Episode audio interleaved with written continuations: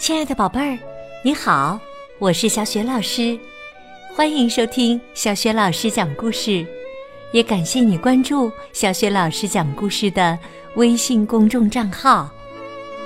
下面呢，小雪老师给你讲的绘本故事名字叫《爷爷的秘密》。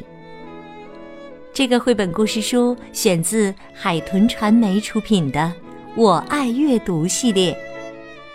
文字是来自法国的安娜·迪迪埃，绘图米莱娜·利高迪，译者张萌萌。那么，爷爷的秘密到底是什么呢？接下来，我们就在故事当中去寻找答案吧。爷爷的秘密。今天呢，是在路易爷爷家度假的第一天。贾斯汀要在高草农场度过整整一个星期呢。农场是一个很棒的地方，有一片辽阔的草原，一群精心饲养的动物们，还有鲜花盛开、蝴蝶飞舞的农田。鹿爷爷也是一位非常棒的爷爷，他大部分时间呢。都花在了发明新机器上。不过呀，这些机器都奇奇怪怪的。比如有一台机器叫做泥巴清洗机。这台机器呢，可以在猪群洗完泥巴浴之后，把它们身上的泥巴洗干净，洗得香喷喷的。赶鸡能手的机器。会在天黑的时候把母鸡赶进鸡窝里。自动赶鸟机会把农场中的小鸟赶得远远的。贾斯汀很喜欢这些机器，他决定长大后也要成为一个发明家。这天下午，路易爷爷在调试一个装了很多刷子的机器。这个机器可以清洗爷爷在修剪花草时穿过的脏靴子。贾斯汀也在一旁认真的帮着爷爷。仓库里很热，十几只蓝色的大苍蝇嗡嗡嗡的围着工作台飞来飞去。贾斯汀一边挑着爷爷要用的螺丝，一边观察着这些苍蝇。突然，他问爷爷：“爷爷，你为什么不发明一台拍苍蝇的机器呢？”爷爷抬起头，盯着他的孙子看，一抹神秘的微笑浮上了他的嘴角。路易爷爷清清嗓子，小声说：“嗯嗯嗯，从来。”没人问过我这个问题呀，但这却是一个非常重要的问题。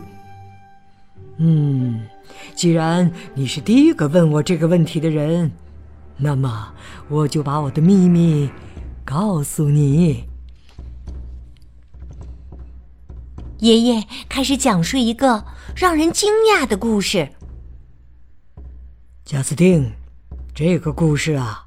是从一九五三年开始的，就是在这个农场上。那时候啊，我和你的年纪差不多大。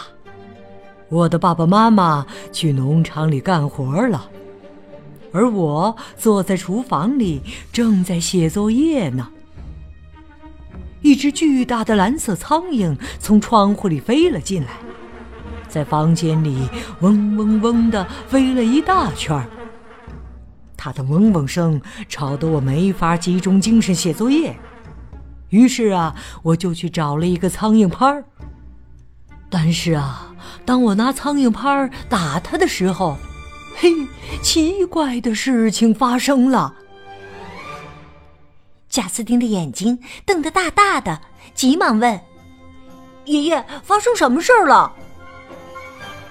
爷爷继续说：“这个苍蝇啊，喷出火来，苍蝇拍儿一下子就被烧坏了。我手里拿着只剩下一半的苍蝇拍儿，惊讶地站在那里一动不动。接着，这只苍蝇停在了碗橱上，停了很长时间。我吓得全身发抖，慢慢的朝它靠近。我看到的东西啊，让我大吃一惊。在苍蝇的腹部那里，有一个玻璃盖子打开了，几个身材矮小的生物从里面走了出来。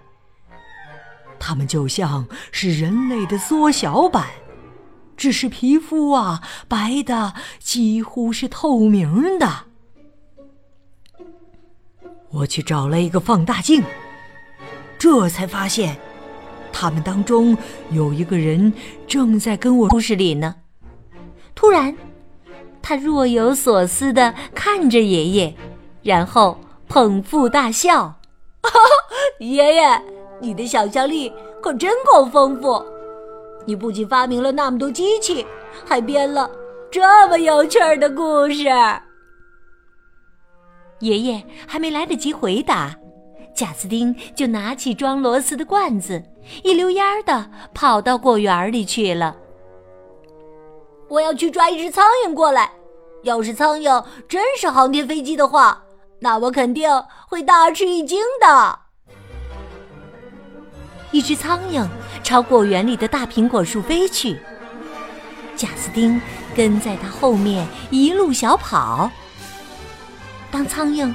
在树干上停下来的时候，他一下子就把罐子扣在了树上，抓住了这只苍蝇。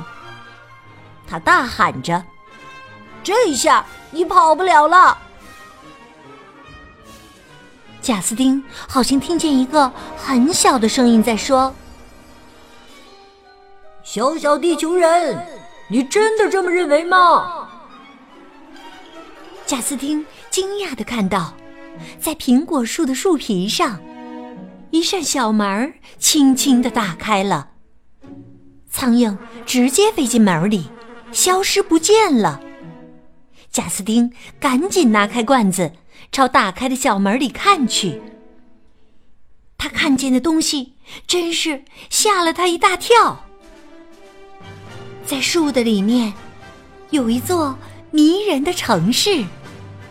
一些小生物乘着电梯在里面上上下下，还有一些在家门口聊天或者坐着苍蝇飞船飞来飞去，或者把飞船停在家门口。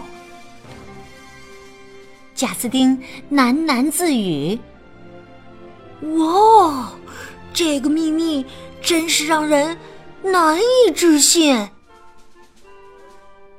路易爷爷走到他身边，说：“难道不是吗？”